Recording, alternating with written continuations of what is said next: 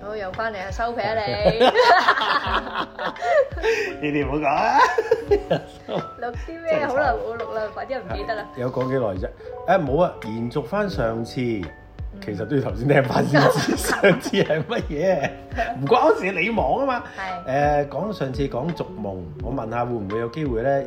之前係講你以前發夢係點樣嘅哦，係，而家講咧，而家發夢係點啊？唔係，係之前講埋咧就係、誒、發夢有冇試過啲夢係有延續性嘅，即係佢發完一次醒咗之後咧，再續夢繼續報俾你嘅，即係有續集嗰有只有。有咁啊，最後嗰個人已經唔講，講到係邊個夢啦，唔緊唔要係啊，只係誒，我上次我記得啊，上次我講嗰個咧係同一日裡面醒咗瞓翻再啊發係係係翻，係屋企啊嘛，你話睇嗰個係啦，搞到我都唔知自己喺屋企定係乜差嘢咁樣嘅，係係係咁發完又翻，咦又係同一件事，點解又喺屋企又唔知點咁嘅？咁而家呢一個咧就係分開咗兩日嘅。嗰話説咧就以前咧連，續兩日係啦，我分我探靈噶嘛。嗯係咁就嗰陣時就誒、呃自己去探先，即以前係探同得啲密啲 friend 㗎先，係啦，自己去探一個荒廢咗一個學校，嗰時仲係用機，你仲係用嗰啲探明機嗰陣時係啊係啊，仲係嘟嘟 yes and 嘟 no，嘟嘟嘟嘟嘟嘟即係我係 feel 到嘢嘅，我係 feel 到嘢嘅，但我睇唔到，亦都唔知係乜嘢。咁嗰次去而家好清晰探㗎啦，嚇哎覺得而家行下行下嗰個學校裏面啊冇乜嘢睇嘅又會，即係覺得齋行覺得啊好冇寡。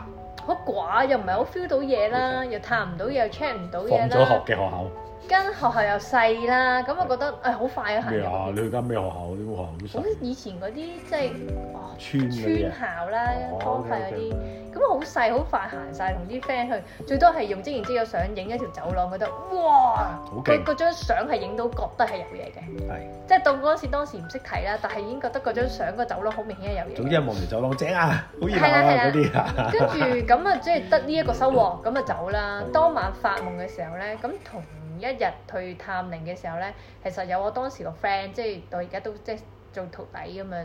係其中一個 friend，咁佢都有呢啲 feel 噶嘛。係咁跟住咧嗰晚我就發夢，我就發夢咧見到嗰個學校嘅其中一個課室裏邊，但係佢係好光嘅，冇畫面，但係有聲，感覺到係一啲對話。就係當時個事主係報夢俾佢係一個女仔啦，係係一個同學仔啦，跟住裡面係同個男同學有關係嘅係件事。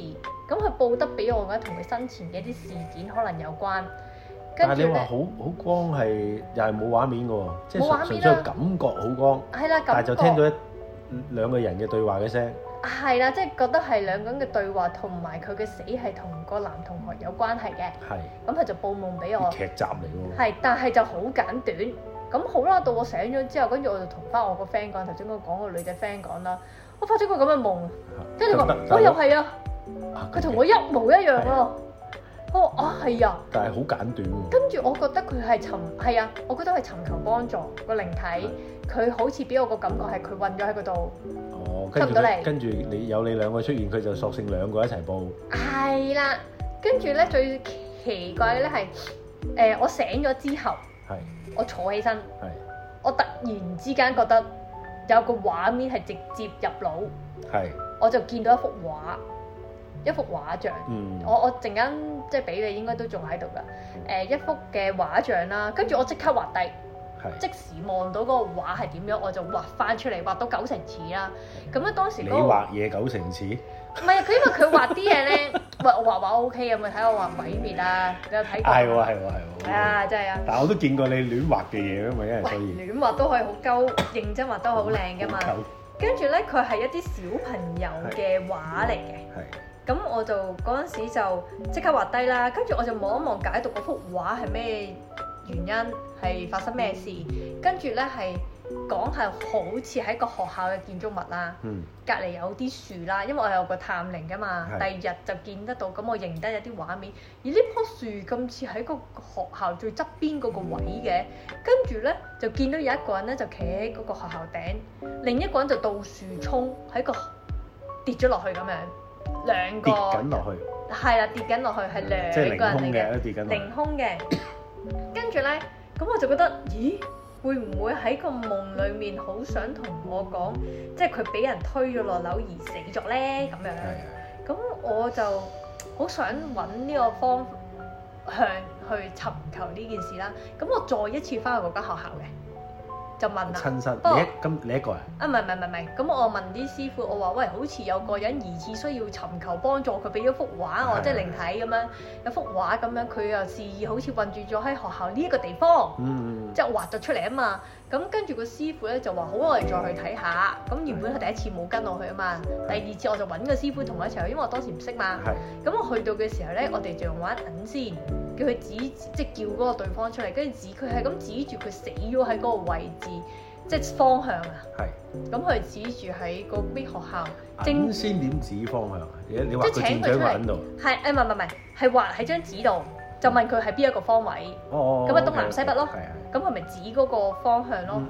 咁跟住佢就好似感覺上嗯唔係太想同在場嘅人講，佢淨係想同我講嘢啫。但嗯咁呢個點感覺到出嚟啊？你問嘢佢有反應，其他人問嘢佢唔俾反應，類似係咁，我係咁，唔我係你係好多人去啊嗰陣時，都唔可以咁講嘅。但係我真係感覺到對方係真係好似想同我講嘢。試下。但係佢之前報夢啊報俾兩個㗎喎，要我 friend 就 feel 到咯，咁但係真係溝通到嘅就係我係咯係。係我係感覺到佢示意，想我翻去叫個師傅將佢俾人封咗喺嗰度，即係佢想脱離嗰個困境。妖！但係佢又佢又淨係想同你講嘢，有想個師傅幫手，唔係啊，佢係覺得我可以幫到佢啊，但係哦我，OK 當時冇咁嘅能力啊嘛係，咁我就咪揾其他師傅咯。哦咁啲 OK 師傅要問出咗原因，同埋佢哋基本上好少會咁樣去解放啲靈體。咁啊佢話好驚對方係講大話，我話唔係咧，我真係唔會覺得佢係講喎，大話。咁人哋真係有權喎，可能唔 Q 道理喎。我覺得唔係，我街當時個感覺直覺已經係好強烈嘅啫，覺得唔係咁。係咁最後尾咁冇冇冇放到啦，因為對方唔係好肯講啦。我覺得個靈體都可能咁樣感覺到，啊個師傅咁樣講，咁靈體都會知噶嘛。係咁，所以個靈體啊，所以就收聲唔係啦，就唔係好夠膽講誒發生咩事，亦都唔想尋求呢個師傅幫助，可能都會有咁樣嘅感覺噶嘛。個咁即師係傅唔係想有有幫，白行一趟，咁係即係白行咗一趟。咁但係之後佢又再報夢話俾我聽係點樣死嘅。佢個夢裡面咧就係 Ờ, 以前今次就第二日，係啦，即唔係係佢就喎，你好快喎，你嗰日探完，跟住翻去就發夢，係第啊二。日就開咁咗個但係我師傅覺得去，個係啦，啊但係我覺得嗰個師傅唔係想幫，咁佢就報夢話俾我聽咯。咁我佢覺就得話個師傅仆街嘅 唔，係唔係唔係唔係唔係唔係，咁佢講翻件事係點樣嘅，咁但係最終都冇解決到，解決唔到，就算翻去都解決唔到，因為佢報咗第一個夢俾我㗎，跟住之後佢又報翻再報夢俾我嘅，咁第二日好快佢就再報俾我㗎，但係我都有再去嗰個學校嘛。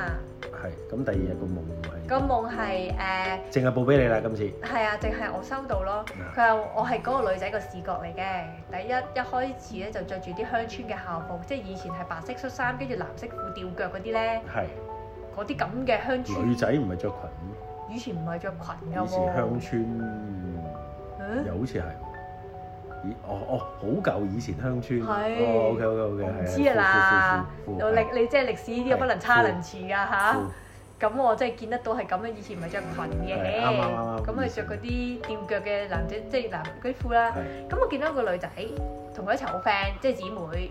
咁咧一路好似一啲畫面係大家吃喝玩樂嘅，係喺嗰條街度行，好多人啦，跟住成條街都好熱鬧啦，即係好好擠迫啦。因為以前啲鄉村地誒、都唔可以話鄉村地方嘅，以前冇咁開發嘅時候，某啲地方會好旺，應該咁講，咁就會變咗好多人堆埋嗰度好擠迫。咁一路食飯啊、飲嘢啊。咯，咪嗰每一啲。間鋪頭喺度逛街咁樣咧，跟住咧見到個男仔，個男仔應該係佢哋嘅即係其中一個同學，就即係出現咗某個地方，跟住咁就嘖感覺到嗰個女主角同嗰個男主角好似有啲嘅有個感覺，感有間者咁樣，但係個問題就係、感覺到個姊妹都有，又係嗰啲。妖，呢啲劇場嚟喎，大佬完全係啦，，都係劇集。韓劇嚟咁喎跟住咧。咁台劇一路即係行啦，嗰、個女仔覺得誒好呃誒，即係對佢哋好好啊，即係佢好中意呢個朋友，亦都好中意呢個男仔，嗯但係妒忌心咧令到嗰個姊妹唔係咁中意呢個女仔。唔想佢哋一齊，係啦，跟住咧當中營造咗一啲誤會，令到個男仔討厭呢個女仔先，係即係吓、我就要分開你哋，即係將你哋玩營分化造會 OK 係啦咁樣。跟住但係個男仔又冇乜嘢嘅喎。唔好嘢係咩意思先？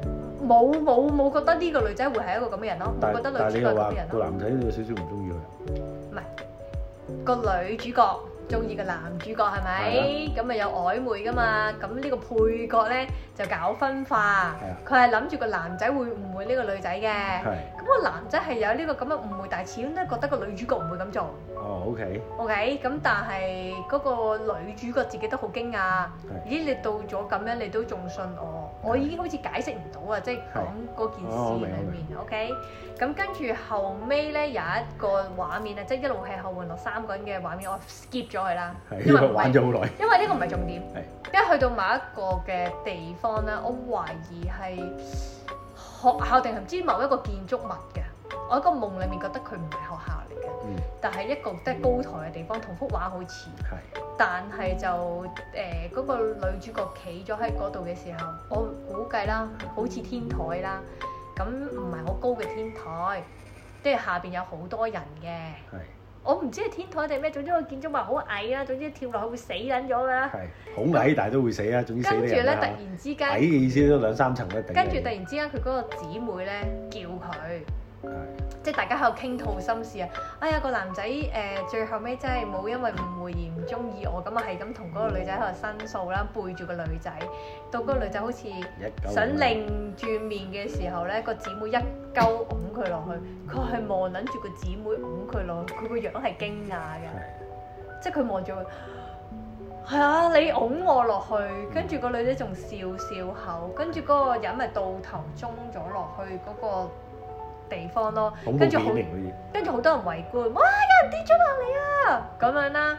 跟住嗰個女仔個姊妹啊，仲走咗落去，喺度講，喺度講話佢畏罪自殺，因為有一啲嘅誤會，佢覺得發生咗個件咁嘅事，面對唔到，所以佢跳咗落嚟。我好傷心，嗯，即係個女仔講嘅嘢係咁樣，但係當時嗰個女仔係未死㗎咯。我想講我即刻聽到晒，聽到晒，未死，所以佢但係佢一路困住咗喺度，唔知之後嗰個配角做咗啲乜嘢，佢話佢就韞咗喺嗰度。我覺得呢個唔會係一個大話咯，喺個夢裡面我好清晰嘅，但我好難形容得太過清楚咯。但因為其實太耐啦，個對話內容我唔記得有講過啲乜，但係成個嘅畫面就係咁。我去完探靈，以為冇嘢，佢報夢話俾我聽，發生咗一件誒咁樣嘅事，同個男仔有關。OK，咁我就再翻去嘅時候，喂，你話你自己即係喺呢一度，跟住俾幅畫我睇，咁但係我去到你又冇嘢講，跟住再報夢就話俾我聽佢係有咩原因死，係唔會呃我咁樣咯。咁條仔啊條仔冇見到過，好似事即係喺件事以外嘅，但係因為佢而造成嘅啫，但係又唔係個男仔害死個女仔，又冇咁啊又到最後都解決唔到間。接害死嘅，不過就唔關事。係啊，我之後再揾師傅，即係其實我有少少有少少覺得幫唔到佢，我覺得好唔知點咁啊！唔我係想啊揾，但係佢人咁樣未死，聽到件事，即係係啊係，即係怨氣好重啦。但係邊你重啊！但我係聽到你咁樣講喎，你咁樣擁我，即係望住你擁我落係咯係去咯係咯，嗰下，拍戲一樣喎，因為戲嚟嘅都話啲畫面出晒嚟喎。係啊，咁但係咧，咁嘅情況點解會困住咗咧？我唔知係咪嗰個姊妹做咗啲嘢令到佢走唔到，定係佢怨氣佢好咁重毒，或者佢死咗喺我嗰覺得係度。怨氣重多啲死啊。咗喺嗰度，佢好似自殺呢啲咪冇係啊係下無門限輪迴係啊嘅，就變咗佢好似喺嗰度咁樣咯。但係呢個係他殺嚟㗎嘛，大佬。係啦，所以我覺得似混住多啦，你明唔明啊？咁但係師傅就話唔會咁樣解開。之後我再揾其他師傅嘅時候咧，啊嗰個師傅話：轉好師傅啊，啦，終於我去轉，我實我實會問㗎，因為我想幫佢嘛。咁我就會問其他師傅肯唔肯㗎嘛。咁有人肯，有人唔肯㗎嘛。咁呢個師傅話：OK，我去啦。嗯咁但係最後尾嗰度封咗，我話入唔到咯你講緊學校喎。係啊，咁突然即係因為你荒廢個校，有陣時政府會封住㗎嘛。係，但係之前探冇風喎，但係因為嗰個係一個老人家嚟嘅，我好難叫個老人家爬入去嘅。我驚搞出多 一單冤冤案。冇啊，到最後尾我自己嘅時候咁，點啊？結果點啊？即係兩個去到就摸門釘，又走咗，嗯，但係你冇再發夢冇再見到，但我成日都會諗起呢件事，嚇、結果咧，搞幾耐咧？邊度都搞咗到我封住咗，唔係唔係，跟住咧冇啦，冇結果啊！冇啊，我咪就係一路揾緊方法去幫佢咯，諗呢個係幾耐之前嘅事啊？三四年前係啊。咁而家咧，而家有冇冇好似翻去我師傅話肯嘅時候，我去到已經封住咗，係啊，我話而家咧，而家你有冇可能可以遙控去呼，難啲咯。或者而家反埋去到學校門口跟住呼，我唔知啊，因為嗰個學校裡面同埋封咗出邊都有段距離，係啊我又唔 confirm 佢嗰個位係置喎。，但係你而家咁講完，可能仲喺度其實仲喺度，喎，係咯，我仲 feel 到。係咯，係啊，係咯。咁你會唔會跟住而家諗下再翻去呼幫佢搞搞佢？我覺得緣分就會翻去幫佢。嗱，我覺得而家就係緣分，排到嚟今日，終於 可以啊做唔錄到到呢你壇嘢，係啊，我一路記住嗰件事，我覺係得啊幫唔到佢都係一個遺憾咯。係咯。喺喺我呢度，我覺得得一個仲遺要聽憾落咯。好陰功下噶嘛，嗯。係啊，無助下啊嘛，即即未必係要報仇，但係起碼都可能等佢放佢走啊嘛。起碼我相信我自己嘅直覺，我覺得個靈體唔會呃我咯，佢唔會咁大龍鳳嚟喺度呃我咯。同埋而家嘅你，相信都比較難呃啦。啊，都係，咁但係係我咯而家係講緊之前啊嘛，咁係啊係咁呢個夢裡面係慘嘅，嗰幅畫我想俾翻你睇㗎，等你可以咧啊，好啊攞，去即係擺擺翻落去收嚟啦誒。擺翻落去嗰個擺落即係 YouTube 啊 story 嗰度咯，真係，啊唉，我但係我覺得呢個先先唔係重點，呢個重點係我覺得可以令到你諗翻一樣嘢，可能可以幫佢再解決咗。誒係啊，係啊真係反而撩翻起我再幫冇錯啦，佢因再為你平時做太忙，根本唔記得咗。係嘅，係嘅，可能緣分又嚟又又醒起佢。冇錯啦，好好啊，我又可以幫。我嘅唯一嘅助力都係低呢啲嘅啫，唔係，如果能夠冇乜嘢唔使嗌我一齊去。去。啊如果唔係到咗今時今 日，我就唔會記得呢個古仔係啦係係。我係揾咗幾次啲唔同嘅師傅肯去，肯去嘅只有兩個。係咁但係咁啱去嗰時，即係話封咗，啲師傅話真係唔會咁樣解封。我覺得靈體會呃，點解我我會覺得點解師傅唔可以分辨到靈體係咪呃人嘅？誒，呢個我啱啱其實都想問你嘅嘢，點去去分呢？係嗱咯，，你都係講感覺啊嘛，同埋點解嗱？呢個調翻轉講話，點解我成日講話人仲可怕過鬼咧？嗯，人好難猜啊嘛，係。但係鬼你基本上睇通咗噶嘛，有鬼會講大話嘅，好似咁樣，但係你如果你能夠嗯啊唔係話你睇通啊嘛，係啊，能夠感覺到佢，你就佢就講唔到大話咯。係咯，即係你係唔係都睇通咗？你本身都係靠感覺嚟同佢溝通噶嘛，咁所以感覺哇，佢要有啲高手向啊，大佬大話中嘅大話先可以呃得到你喎。哇！你仲要俾埋畫面我睇，咁樣呃我，佢咁樣放你，O K，抵你俾我呃，即係我俾佢第呃一俾佢呃係咯，人哋都 make 好多 effort 喎，大佬。係啊，佢雖然可能等好多，年，就係終於等到一個機會。係啊，就係大龍鳳咁樣嚟整。好啦，咁咪調轉啦。假設如果真係係啲係啲嘢要特登你咁樣放佢出去，係咪通常如果係咁嘅嘢就會好兇猛咧？又冇㗎，唔可以咁講嘅，佢中意針對性嘅啫。係咯老實講，我覺得即係㗎。因為呢啲唔係拍戲啊嘛，你唔我係覺得最話多咪針對翻嗰個當日殺佢嗰個靈體。係啦，你又唔係封嗰個唔係咩咁當千然年啦老妖出嚟，哇嗰啲又唔啊係啦係啦哇，唔係嗰啲咁同埋我要放出嚟都捉有風鬼咁死隊險啲。friend，咁我要睇下佢係如何先，我咪解封咗佢送去第二個地方會好好㗎。係咁但係我咪有其他嘢，除咗放佢出嚟之後，仲有嘢幫佢係啦㗎。。咁有冇機會解咗出嚟，佢繼續出咗去為禍人間咧？咁呢個都有機會，但係係咪嗰個靈體咧？我就覺得要要 feel 下，要唔係應該咁講係有咁嘅機會，會唔會又就係有咁嘅危險，就係出嚟為禍人間，誒會嘅會嘅會嘅。所以兇啲靈。所以啲師傅覺得周圍殺人唔放咯啊。但係咁，我覺但係得佢你啲搬維和人間都唔係拍戲嗰啲嘛，唔係周圍呢個屌拱你落路軌，嗰樣拱你出輕鐵，嗰個又拱你地鐵，嗰個拱你落飛機，唔會係嗰啲噶嘛，大佬。係咁又，但係製造我覺得意外又如果作為一個師傅，係咪都要識判斷先稱為師傅咧？係，依個我都覺得你問得好，啱唔啱啊？因為因為唔係嗱，咁我又唔敢去挑戰啲師傅嘅能力去到邊，會唔會係個能力問題咧？但係雖然我話唔挑戰，我又未試過聽好多師傅講話會講靈體嘅好，永遠都係唔係因為你要知道講靈，體你嘅而家最大嘅分別係乜嘢咧？你係會同佢哋傾偈溝通同埋了解佢，但係好多師傅咧就唔係噶嘛，好多師傅就係非黑即白嗰啲嚟噶嘛。好係就係唔係人就係鬼，嗯鬼咧就唔係正就係邪，咁啊即係冇乜中間噶嘛，但係佢覺得多數所都以係所以邪同所以佢壞㗎所以噃，佢哋嘅鬼係冇乜愛情線噶嘛，係係咪先？係冇乜陰陽錯，冇乜以前嗰啲倩女幽魂嗰啲 friend 噶嘛，唔知啊，我會判斷嗰只鬼好同唔好，唔好係咪可以引導佢變成好，即係幫下人，唔好搞搞震，唔好整蠱人咧。其實係咪都咁可以咁樣咧？其實係可以嘅同埋噃。係咪一定要出嚟揾揾替身呢？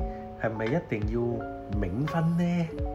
係咪一定要搞人？係咪一定要碾死人？係咪一定要殺死人咧？係啊係啊嗱一嗱呢個嗱要重點要大家澄清一下，唔係澄清嘅，即係試下去了解、深入了解去研究一下，係咪一定要好似電影咁樣咧？係啊， 嘢嘢出到嚟都要冥婚啊，要揾人做替死鬼啊，啊但係要好似暫報時仇喺我啊！嗰度，嗱你問我係咪遇過好惡嘅係有嘅，你講過啦，但係你講過好似惡極都好似有限公司咁樣，唔係因為喺我因為個講到啲未講，唔係，咁係真係惡嘅，但係我會淡，即係睇得好淡化咗佢係啦，係啦因為淡化咗我哋嘅角度可能好惡，你嘅角度又係哦大聲啲 我嘅，都係啦係啦係啦，喂，你唔大聲你會好大聲，鬥大聲，我都好大聲 喎，即係嗰啲咁樣咯。你都係懶係空緊眼神望下我啫， 啤你啤我時我啤係啊你我都話啦，啫。有個走出嚟話要勒死我，我都係咁樣啦。我哋嗰時候打緊機話咩喺度攞條絲帶啊，攞條紅繩啊，誒類似啦，攞啲咁嘅嘢嚟但係勒我。佢都係得個噏字嘅啫喎，佢能。咁你話係咪好恐怖？好撚恐怖！但係佢都諗唔到喎，嗰下先恐怖嘅陰公。我會即係我覺得有好陰。公啊！我要勒死你，跟住係咁樣嗰條線一圈， 佢冇嘢，我要勒死你， 佢冇嘢。我覺唔得係好我傷，有個啲我覺得好少少傷唔我自尊舒服心嘅啊！我覺得少少唔舒服咁啊冚家鏟嘅！啦，搞到咁辛苦，我要勒死你先得嗰少少唔舒服。咁咪點啊？咁啊，梗係死人目的梗係要，哎呀！我真係俾你勒住，我唞唔到氣啊，又好辛苦啊，條脷伸晒出嚟，流晒口水嗰啲噶嘛。講起又揾人多幫下佢先。我你覺講得啊勒死嗰個，唔係，勒死我唔知去邊。我講頭先嗰個啊，啊嗱仲有個故事啊，繼續講埋先啦。哦呢個有啲悲情，有啲慘。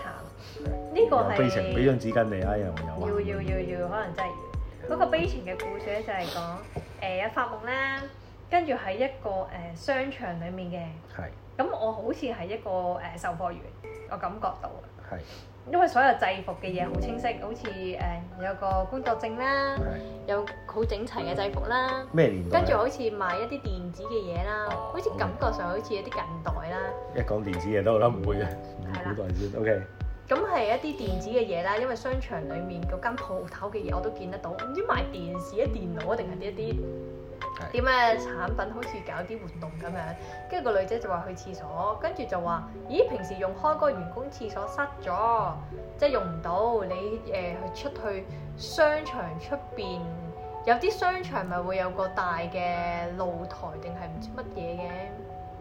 誒都明嘅，有一層有露台，係啊，但係嗰但啲露唔台係出邊有公廁，所但，係唔係公眾開放嗰種，係可能俾啲誒呃關於呢個商場裡面嘅工作人員，唔係講緊啲租戶啊，係呢棟大廈嗰啲工作嗰啲員工管理處嗰啲人用咁樣嘅，咁佢就出邊。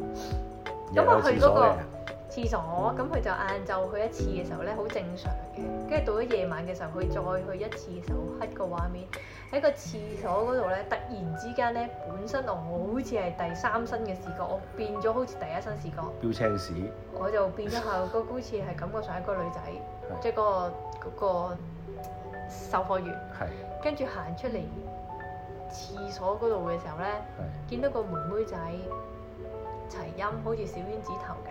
係跟住咧着住件誒、粉誒、紅紅地色嘅碎花裙，係、小花小花嗰啲碎花裙，連身嘅，喺個露台嗰度，喺個平台喺個廁所門喺口，廁所門口，佢企喺度，但係佢未入去廁所嘅，冇入廁所，因為我行出嚟，佢話姐嗯姐，咁、好似望落三四歲，係跟住我啊妹妹你一個人企喺度啊，係佢擰頭，跟住咧我話咦你咁夜自己喺度嘅？嚇跟住佢咪望住我笑，係啊咁樣。但我望下望下咧，唔陰嘅，係啦，我覺得係啊咦，妹妹你咁陰，咁啊古惑嘅呢跟住誒、所有嘅嘢感覺好唔係人，啲嘢係。我就忍唔住喺個夢裏面真係㗎，我、妹妹但係你係第一身嚟嘅嗰陣時係啊，嚇，所以咪望住個妹妹，我會覺得都有啲恐怖係咯。係我、妹妹你鬼嚟㗎，係佢望咗我笑係咩嚟㗎？啊我話嗯，我可唔可以摸下你啊？係跟住佢話好啊，跟住我就掂佢，係好撚凍，係真係好到冰一樣。冰跟住我冷就啲同佢妹講妹，我話 OK，妹妹，你死咗噶咯喎，好似佢係。話咩係死咗啊？跟住我話嗯，即係你唔係呢個世界噶咯。佢話即係點？佢唔係好知。係我話佢即係真係唔明，佢唔係扮唔係好明嘅，佢嗯感覺上有嘅。佢唔係扮嘅，應該咁幾歲要扮乜鬼譬如啊？點知佢係咪化身幾歲啫？即係可能實體係千年，跟住化身做乜？邊有？唔係，咁跟住誒、呃我就話嗯，你唔係自己一個人，你你喺度做咩㗎？嗯你過嚟同我一齊玩啦，咁樣。跟住我話好啊，咁我知道佢佢封住個廁所門口係唔可以同佢玩㗎啦，佢行開。唔係，咁佢會佢真係行開，咁我話好啊，咁佢就拉咗去嗰個露台嗰度啫，喺度玩。係咁我望下佢話有人同佢一齊，但係點解佢會喺度嘅咧？咁樣咁我周圍望啦，見到一個好遠處、好遠處、好遠處嗰度咧有個人影，係我望清楚啲係一個阿婆嚟嘅，係係幾啊遠距離唔埋嚟嘅，即係個阿婆望落都應該好恐怖㗎啦。啲陰陰濕濕黐埋牆咁樣咧，好遠處，因為其實咧佢嗰個露台出邊咧係基本上嗰個廁所係好獨立，好似咧喺機房嗰啲咁樣㗎。哦，OK，即係又偏僻。係啦，即係出邊啊咧有撩楞全部呢位都係擺嗰啲誒分體式冷氣嗰啲咧，嗯嗰啲露台咁樣㗎，唔唔會有正常人走出嚟㗎。咁跟住咧，嗰、個女仔真係喺度誒玩啦，望落去好似唔知執波子定係跳飛機嗰類嘅嘢嗯咁樣啦，即係踎低又執嗰啲咁樣啦。跟住咧，我就其實我望住佢玩嘅啫，我冇真係同佢玩。嗯你自己好開心喺度即係跳嚟跳我嚟最緊啊要跳有人去。陪啫。係啦，跟住玩下玩下之後，我望下，咦，佢隻腳流血嘅。係頭先都冇㗎，唔覺㗎係。跟住我就問嗰個妹妹，我話：妹妹啊，你整親啊？冇啊！我話你隻腳流血喎、你係咪整親啊？我話我，你可唔可以俾我睇下你嗰隻腳，睇下係咪有屎？跟住咧，咁我就摸佢隻腳啦，即係睇唔到個傷口㗎喎，但係啲血不停喺個大髀把聲出嚟嗰。度就流出嚟，係咁流成腳都係。跟住我就望嗰個阿婆啦，我話婆婆啊，你會唔會知道佢係咪整親過啊隻腳？跟住我阿婆喺遠處嗰度，唔知點樣好快咁行到過嚟啦衝吓，咁咁佢冇衝過嚟，佢行 嘅，哦佢行嘅。但係你會感覺到佢好似移動得好快，係跟住個信婆義個婆係着住嗰啲背心棉衲，有少少絨毛呢啲咁樣嘅誒啲傳背統心。嘢啦，係傳統嘅嘢，咁係棗紅色繡花咁樣啦，我有係望到過啦。跟住個阿婆擰頭，係佢冇冇整親隻腳。跟住我話：咦，好似有啲可疑喎、我諗到嘅嘢係，我唔想向個方向諗，硬我係知覺嗰得啲衰嘢，係啦，好似硬係覺得大髀真真內乸側渣嘢係啊，係啊，佢喺大髀內都流出嚟咁，我覺得我唔想向呢個方向諗啦。跟住我話妹妹，你有冇唔舒服啊？各樣啊，嗯跟住妹妹擰頭冇啊，咁樣咯。跟住咧，誒、最後尾佢就即係同我即係拜拜啊，玩完啊走嘅時候，嗰、個阿婆咧係拖住佢走嘅時候咧，係擰轉頭望咗我眼嘅，嗯即係你覺得佢係好深好深咁樣望咗你一眼個眼神，但係個阿婆係冇講嘢嘅。係個心嘅意思係好有寓意，係啦，好有佢唔暗係怨示，氣唔係唔怨係啊氣，恐怖係有寓意即係嘅，佢有暗示有啲事説不出的秘密，類似類似。咁好啦，我係嗰個女仔啊嘛，咁咧嗰個故事我繼續好似咧你仲係發緊夢，發緊夢係啊，咁跟住咧係嗰個事主再俾我睇嘅時候咧，佢就好似聽到把聲喺度講古仔咁樣嗯，我係突然間手度出現咗部日記。係我話咦，點解我手度無啦啦個妹妹走咗之後，我手好似多一本日記嘅？嗰、個日記嗰度寫咗嗰個女仔個名，事主啊，就破完啦，係嗰、個女仔嗰個名，跟住佢寫咗自己巨蟹座嘅一本日記，佢自己有寫低嘅。跟住咧，咁我打開裡面嘅第一頁啦，開始睇啦。佢話有一日咧，佢做嘢嘅時候咧，喺個商場嗰度咧遇到一個咁樣嘅小妹妹。嗯佢話好似見到佢唔知嚟過幾次嘅，有一次就發現咗好似受咗傷，跟住就開始又講就睇下誒做咩事受傷啊，關心下咁樣。跟住咧佢發現咗咧好似唔係咁簡單。嗯咁跟住佢就不停追查呢個妹妹到底係住邊度啦，有啲咩事啦，發生過咩事啦，父母係邊個啦，即係咁樣啦。咁佢又同個妹妹講低，佢話你有啲咩事呢？第一時間翻嚟呢度揾我好唔好？嗯一定要翻嚟呢度揾我，我一定幫你。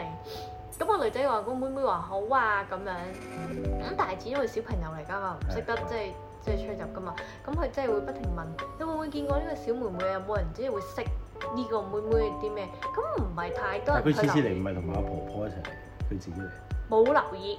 其實佢都冇留意，應該都係㗎啦，嗯應該都係㗎啦。咁我跟住喺度睇啦，跟住佢話好似唔知後尾個妹妹隔咗好多日之後冇再出現過，好擔心各樣。跟住佢話好似有一次嘅，即係嗰我睇嗰本係日記嚟㗎。嗯跟住好似有一次嘅時間裏面，好似喺差唔多嘅地方喺個商場附近唔知後巷疑似見到嗯有男人啦同個妹妹一齊嘅。嗯咁但係佢去嗰啲地方感覺上好似都好奇怪。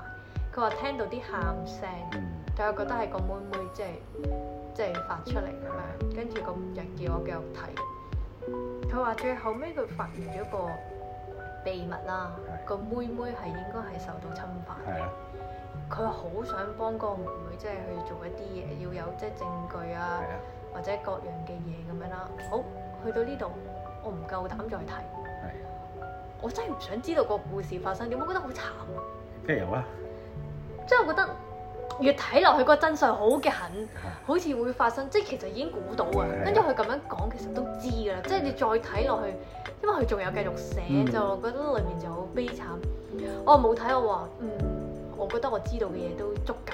係跟住我再揭去嗰本日記最最後嗰版咧，我係見到嗰個女事主嗰個受害人嘅自殺嘅自拍照啊，嚇即影即有嘅相貼咗喺本日記嘅最後嗰版，我望住，嗯哇 b e v e 喺度喊咯，但係其實講緊我喺個夢裏我面，知啊，但係點解係個售貨員咁報俾你？因為佢係覺得幫唔到個妹妹，而個妹妹唔知情佢係遇到個妹妹嘅，係跟住個妹妹最後尾應該係死㗎，係係係，所以先至會咁啊嘛。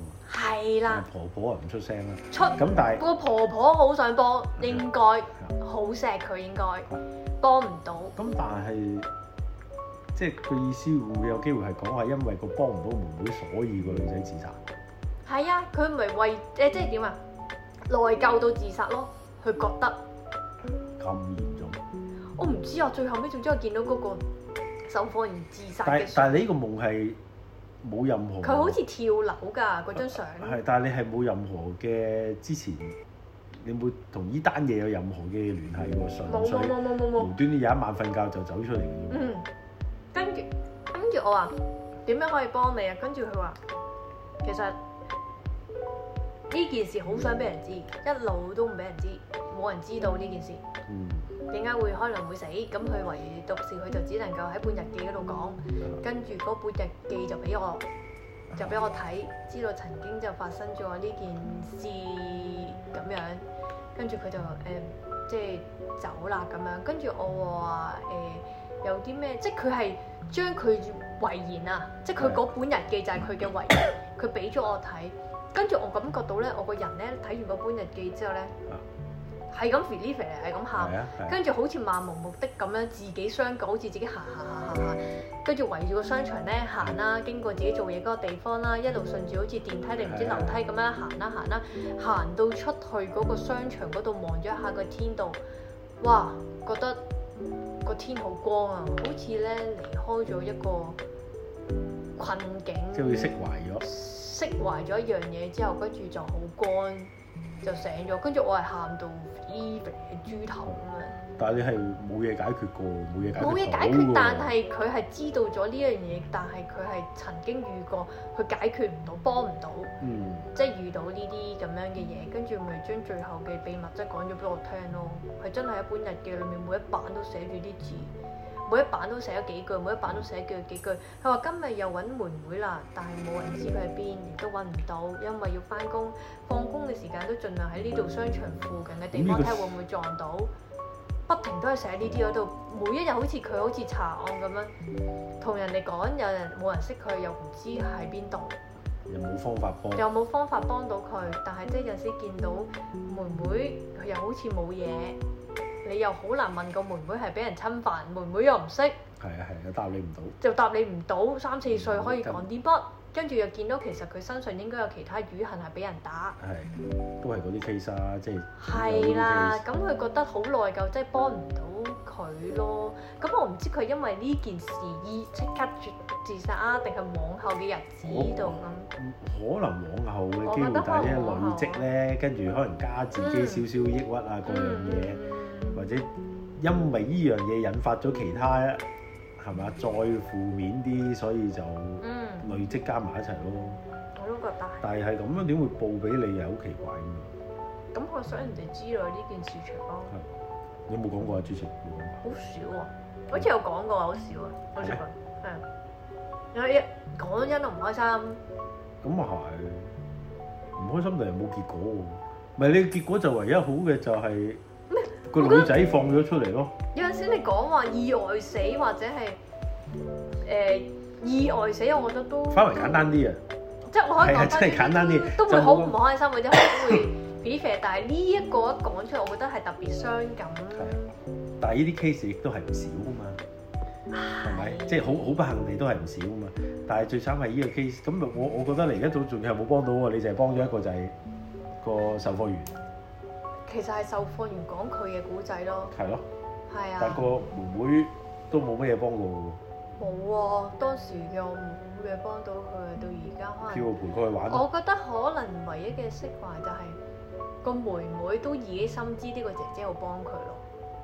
即係知道嗰個售貨員，係啦，如果我夢裏面唔會將佢哋兩個 connect 埋一齊咯。咁即係阿婆婆都當然知有有呢個係啊，婆婆亦都知，因為我當時見到佢兩個就係鬼，係係係。喺個夢裏面就係鬼。係，咁你話哦係阿婆嗰婆可能有少少內疚，所以唔係好行出嚟，個，可能係即係明知道發生咗佢係大人嚟，出應聲。該可以係啊出聲或咁者呢啲阻基本止。上都係咁㗎啦，啲橋即係即係都唔係橋，事實都係咁，即係好多時都好都係慘，有咁嘅。如果唔係點會有咁多嘢發生啫？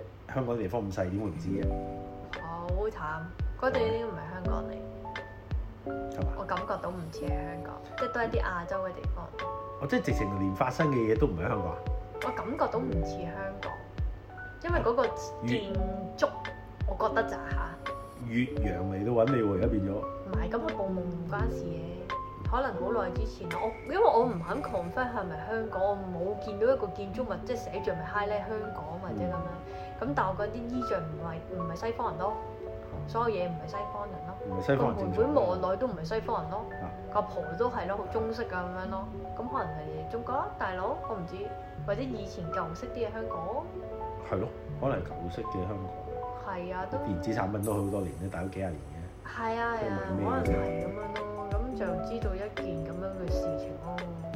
但係後邊俾嗰張相你睇就有啲多咗，都唔係㗎，即係我可能要解釋俾你聽個結局啦都唔係㗎，咁佢係為咩事而自殺？咁嚇。但係佢冇講原因，啊唔係係因為你冇揭啫，即係如誒，果正常揭落去就可能知嘅。可能真係知，但我都唔係好夠膽即係再揭。同埋呢樣嘢你冇幫，唔係即係幫咗嘅，可能就幫佢解脱咗呢樣嘢係咯。嘅咁都未必係壞事嘅，係啊，唔係你辛苦啲。咯，又係嗰只咯，你咪慣性你要代入咗第一身咯，哇，係啊，第一身真係有 feel feel 你咯，所以好咩㗎，係㗎。即係你唔好話我係咪第一身啦，我係旁觀者，我睇到 f e 啦，係何況係第一身即係代入咗嗰個係角色、嗰、個畫面、視覺、嗰個感情落去，係啊係加倍咯，係加倍咗咯咁樣。所以有時啲夢而家嗰未必係啲，好事。我而家嗰啲唔好啊，唔好俾我見到啊！咁而家有冇有冇減辣咧？而家啲夢開始， 誒、哎少咗呢啲夢啦，我已經，因為我變咗而啊家直接傾嘅，又唔使以戰冇需要性夢。睇咯，係啊哇！有陣時我都係即係喊到肥啲肥嚟㗎，之前現成你都係咁噶啦，有冇分別？現醒佢咯，現醒現睇咯。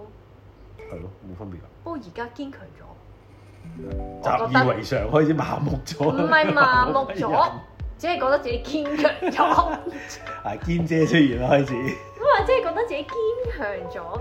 同咪你始終都係嗰句經歷多咗啊嘛，大佬冇計唔㗎。係㗎，我覺得就算點樣再經歷你頭先叫我講，我都即係係都覺得落好落悲亂，係啊，好悲壯啊，咦大明佬啊明啊！你有陣時見到啲人嗰啲業力咧，發生嗰啲事情咧，都係好慘。唔係你害我就我害你，跟住裡面發生嗰啲咧，即係好似戰火裡面發生嗰啲事情啦。係係。哇！你問我有冇即係見過啲人嘅業力係以前日軍嗰啲殘殺嘅畫面？哇！真係有，即係頂你個肺，我望到都想嘔喎！係真係點樣殘殺啲人哇！啊？嗯如果嗰陣時我真係有嗰啲相俾你睇，你咪仲睇我？乜睇到相唔冇嘢咁啊？係你仲睇畫面，嗰啲畫面唔係視覺嘅畫面，即係你睇部嗯知啊戲道知道。嗰啲，你都覺得你係你係第一身經歷啊嘛，係啊！我係直頭 connect 咗嗰個感受，好驚啊，好恐懼啊，即係嗰啲好好好悲傷啊嗰啲嘅感受落去。係係有聲畫有味喎，大佬有味嚴重啲，有味嘅，你會覺得好有五感都出咗嚟。係啊！有時見到嗰啲日軍啦、點樣凌虐啲女人啦、點樣殘殺啲人啦、點樣即係肢解啦、哇！即係頂啊！得啦，聽完呢啲咧，個個會對你好啲嘅，你放心係咩？對我好啲嘅，嚇、點樣對我好知啲？你過得辛苦啊嘛，你講靈體定人啊？誒報哦咩？我報兩樣應該都會好啊，冇啊！咁但係我都要幫人哋解決，都要頂啊！啲啱，唔係但係都會減輕啲，或者得人對你好啲，OK，係嘅，唔係有啲怨氣好重咧，要係咁害人嗰啲咧，我話如果你信我嘅，分擔下咯。係跟住我睇到佢啲故事之後，我覺得哇！明白佢啲怨氣喺邊度嚟，我咧真係唔會屌鳩個靈體啊係！我真係會同嗰個靈體講：我、話你好有勇氣啊！係嗯我真係讚佢哋噶，佢好驚訝㗎，點解我會咁樣講？我話你一個人頂住呢個咁樣嘅秘密，或者呢一件事情，你仲可以嗯仲想生存，即係你仲想會留喺呢一個空間。我你唔好話你係咪報仇俾點樣我都就好走咗啊！，我俾我真係想忘記呢件事情。哇！嗰啲畫面係幾個人撳住佢，係明啊，哇！呢啲我話你點頂啊？我話我係你真係頂唔到啊！我話因為唔我係佢我係佢佢睇係佢咪？畫但係我面想話佢係咪有得選擇可以走先？